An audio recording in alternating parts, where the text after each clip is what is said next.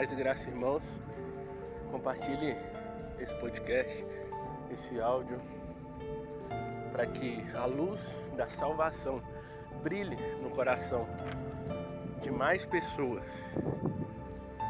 Em Marcos 13 há um, é um local onde Jesus ele se encontra e ele tem um debate com os fariseus e depois ele fala, se direciona aos discípulos. Primeiro ele fala com os fariseus, que são religiosos, e mostra para eles que eles têm visão natural, que eles estão cegos espiritualmente.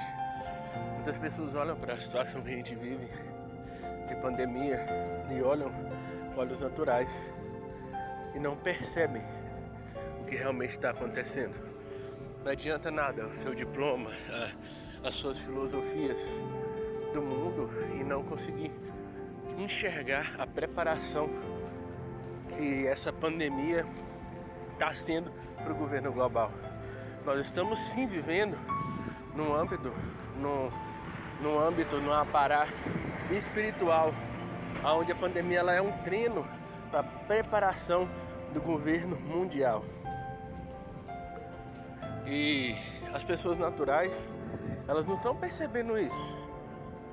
É preciso que você e eu devemos perceber, sair desse olhar natural e enxergar o mover que há por trás disso, porque o diabo ele tá fazendo algo. O diabo ele tá se movendo, mas Deus também tá movendo espiritualmente.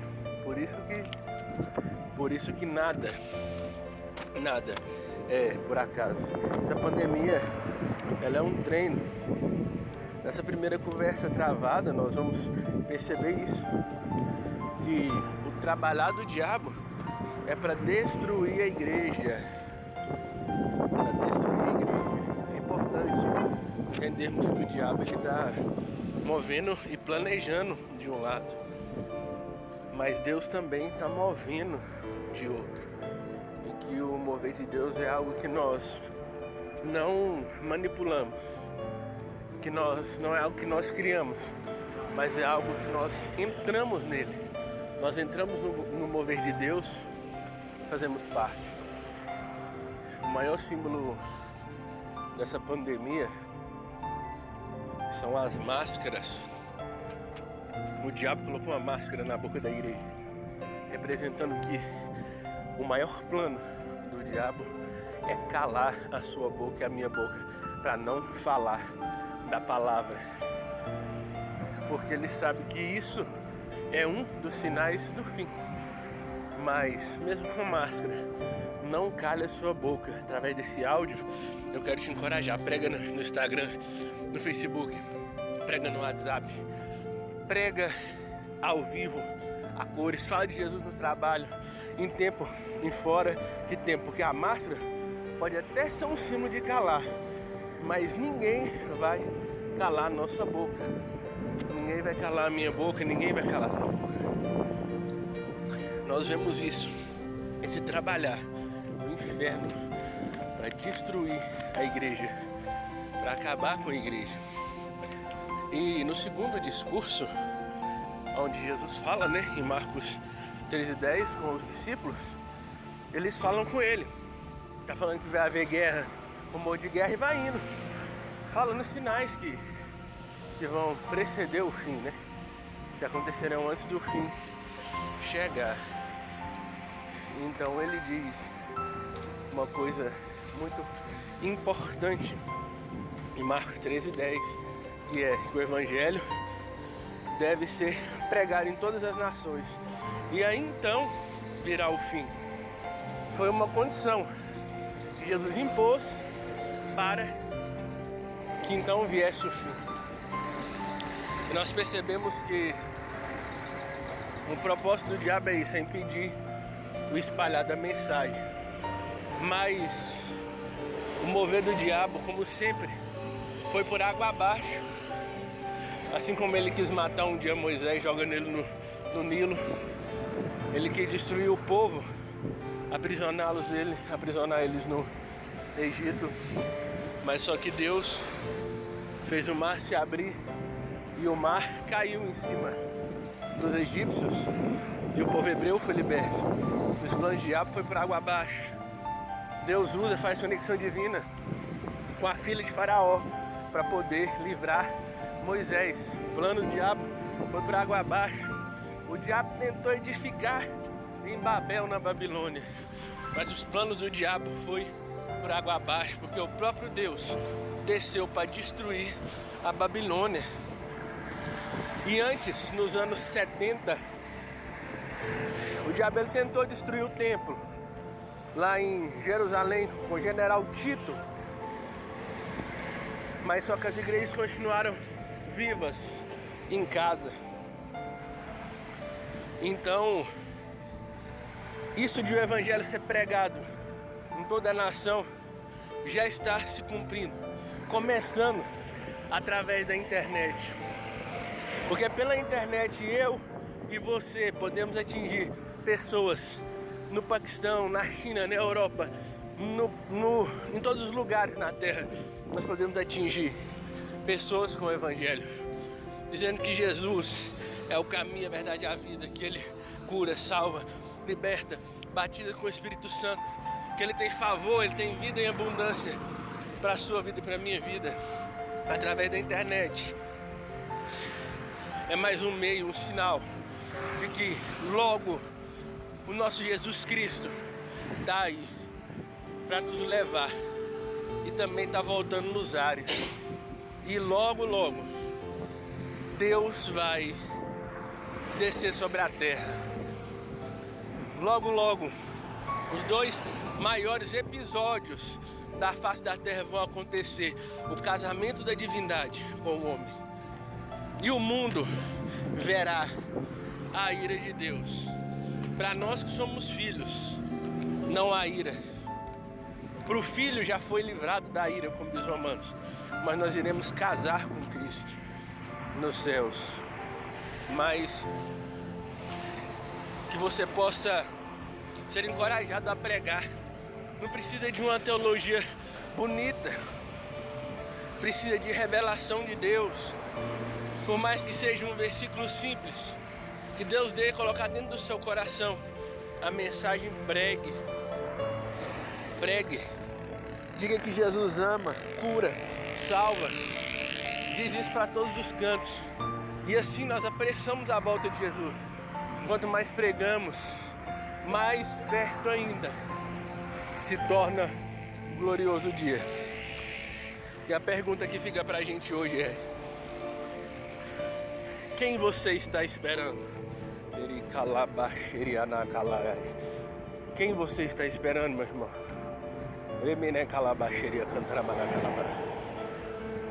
Quem que você está esperando? Você está esperando o anticristo ou você está esperando Jesus? Eu espero Jesus Cristo. Eu não espero o, o anti-messias.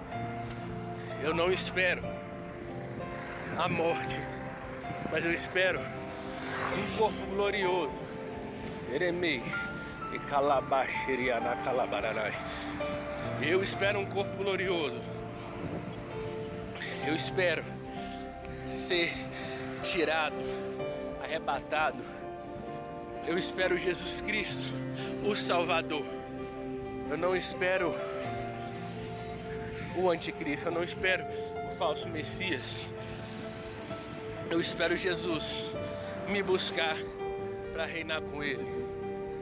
Eu quero que você que me ouça, vá comigo morar na eternidade. Mais lindo que a palavra de Deus, ela é tão simples. Não precisamos de, de inventar nada, basta dizer o que está lá. Não tem uma fórmula mágica para pregar, para você anunciar o Evangelho.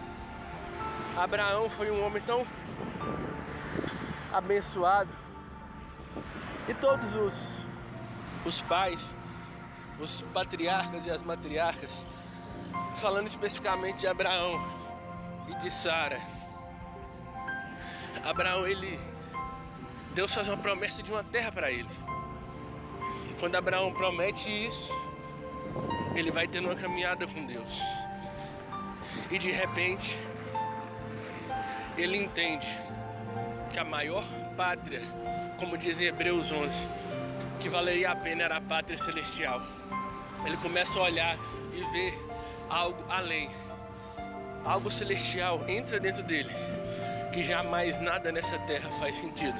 Que as promessas que estão aqui se tornam nada em comparação ao que vem, ao futuro, ao que nos espera.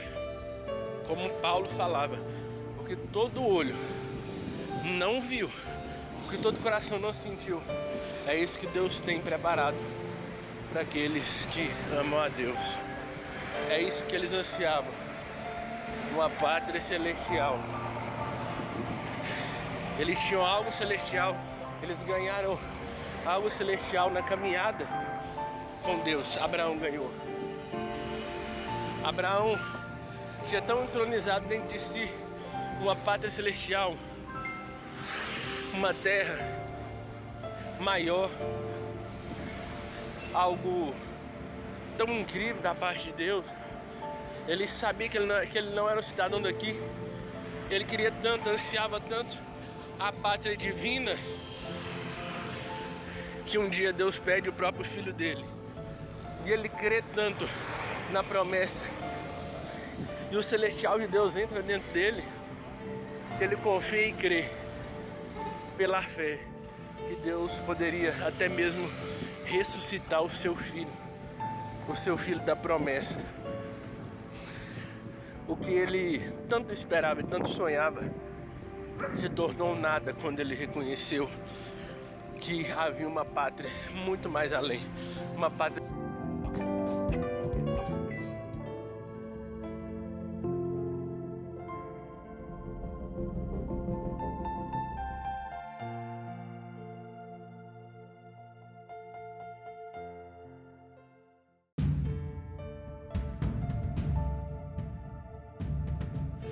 Meu irmão, minha irmã, nós não somos daqui. Nós somos cidadãos celestiais. A nossa pátria é celeste. Nosso coração, ele deve ansiar algo maior. E que nós possamos levar isso até as pessoas. Possamos ter esse coração apaixonado, entender que para nós há coisas maiores do que apenas isso aqui. Apenas isso que nós vemos com os nossos olhos carnais. No livro de Apocalipse, Deus diz para aquela igreja: Eu tenho contra vós que perdestes o primeiro amor. Mas sabe que o amor que ele está falando ali não é que a igreja ela perdeu somente o amor daquele amor que a gente sente quando a gente converte, mas eles esqueceram que Deus os amava. Porque o mesmo a mesma palavra primeiro que é usada ali nesse versículo de Apocalipse é também usada no livro de João, que tem o seguinte versículo: Nós o amamos porque ele nos amou primeiro. E quando a Bíblia diz algo, a Bíblia explica Bíblia. Então nós entendemos que aquilo que Deus disse para aquela igreja é igreja minha. Você se esqueceu que eu te amo. Volta, deixa de se acusar, não aceita acusação do diabo. O diabo, se você não sabe, ele tem por nome acusador. Ele mata, ele faz tudo isso. Ele rouba, mas ele é chamado na Bíblia de acusador. Deus disse para aquela igreja: Não se acuse, porque eu te amo. Não há pecado, não há mancha do sangue de Jesus. Não tenha poder para lavar, para perdoar. Que você possa ter no seu coração que você é perdoado, que você é amado, que você é justificado que nós não merecemos nada, mas por amor, o próprio Deus deu o seu único filho para que a gente tivesse vida e vida em abundância. Por amor, por nos amar, porque Ele nos amou primeiro, Ele entregou Jesus Cristo para que toda a dívida fosse paga, para que você fosse perdoado. Leve para as pessoas essa mensagem de que Jesus levou todo fardo, toda dor, toda acusação, todo medo, toda angústia, toda ansiedade.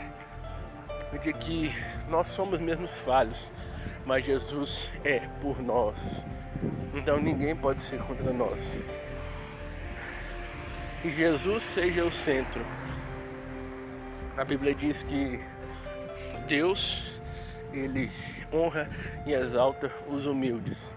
A humildade não é ser orgulhoso, achar que é todo poderoso, ou ser uma humildade falsa, achar que tadinho de mim eu não presto não. Humildade é, no, é nós esquecermos de nós mesmos e focarmos Cristo. É você que escolhe. Só um pode estar em evidência. Apenas um pode estar